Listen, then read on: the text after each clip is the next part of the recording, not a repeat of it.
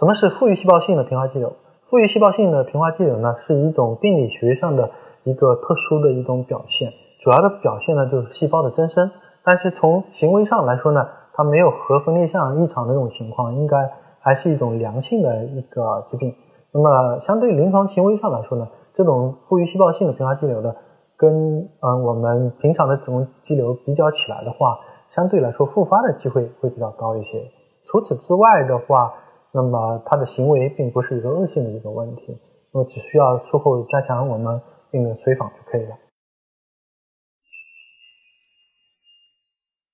听众朋友们，大家好，我是龚晓明医生，我的新书《给身体的情书》出版了，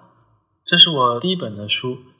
新书呢，在当当、京东、亚马逊等网上书店以及全国的新华书店均有销售，送给广大的女性朋友们。